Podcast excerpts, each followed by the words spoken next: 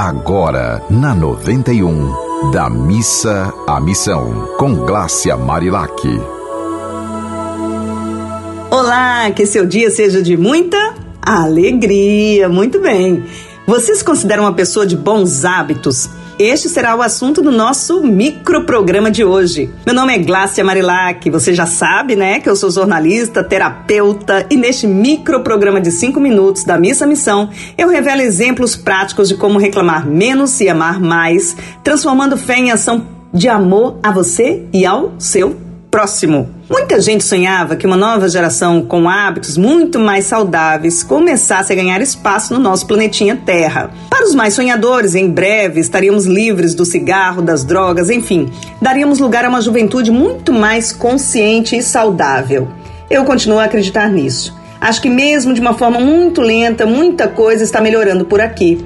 Mas podemos, com nossas microações, dar exemplo para melhorar ainda mais. Gente, Infelizmente, os dados não são tão animadores. Segundo pesquisa publicada pelo Ministério da Saúde, os brasileiros estão com a alimentação cada vez mais empobrecida de nutrientes. A perda do poder aquisitivo da população, claro que colaborou muito para a fome, mas essa mudança não só se resume a questões financeiras. Ela está acontecendo pela mudança de hábitos também. Até o nosso famoso arroz com feijão está perdendo espaço na mesa para produtos ensacados ou enlatados, os famosos fast foods, alimentos rápidos, fáceis de preparar e engolir. A pesquisa também revelou que 76% da população adulta do Brasil consome refrigerantes e que mais de 60% das crianças com menos de 2 anos de idade comem biscoitos, salgadinhos e bolos industrializados. E boa parte do lanche é acompanhado por refrigerante ou suco artificial. Gente, o detalhe é que essa pesquisa é antiga, tem mais de cinco anos. O Ministério da Saúde ainda não publicou uma nova pesquisa.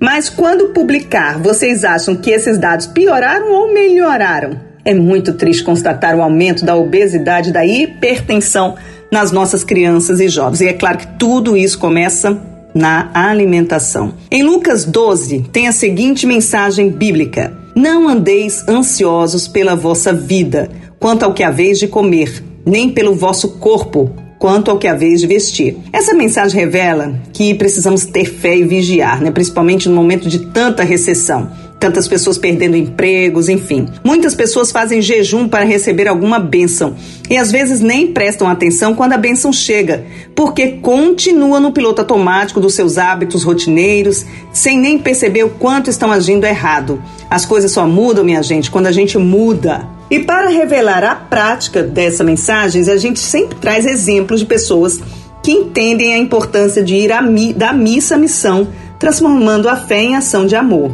Eu tenho uma amiga, Claudete Tofo, que é um exemplo de alguém que sabe se alimentar bem e dar apoio na desintoxicação de muita gente.